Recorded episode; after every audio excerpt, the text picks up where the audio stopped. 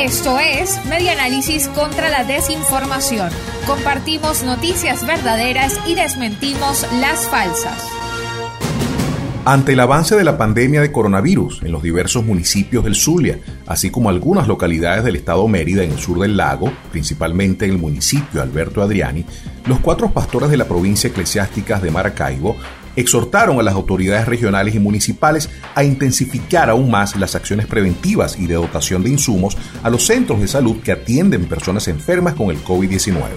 El arzobispo de Maracaibo, José Luis Azuaje Ayala, Monseñor Ángel Francisco Caraballo, obispo de Cabimas y los obispos de Machiques y la diócesis del Vigía San Carlos, Nicolás Navas Rojas y Juan de Dios Peña Rojas, respectivamente, emitieron un comunicado en el que lamentan profundamente la muerte de varios médicos que han entregado su vida cumpliendo su deber al servicio de los contagiados por el virus exhortaron a las autoridades competentes en materia de salud a proveer a los médicos y operadores sanitarios de todos los instrumentos, equipos e indumentaria para que puedan realizar con seguridad su profesión, cuya finalidad es salvar vidas.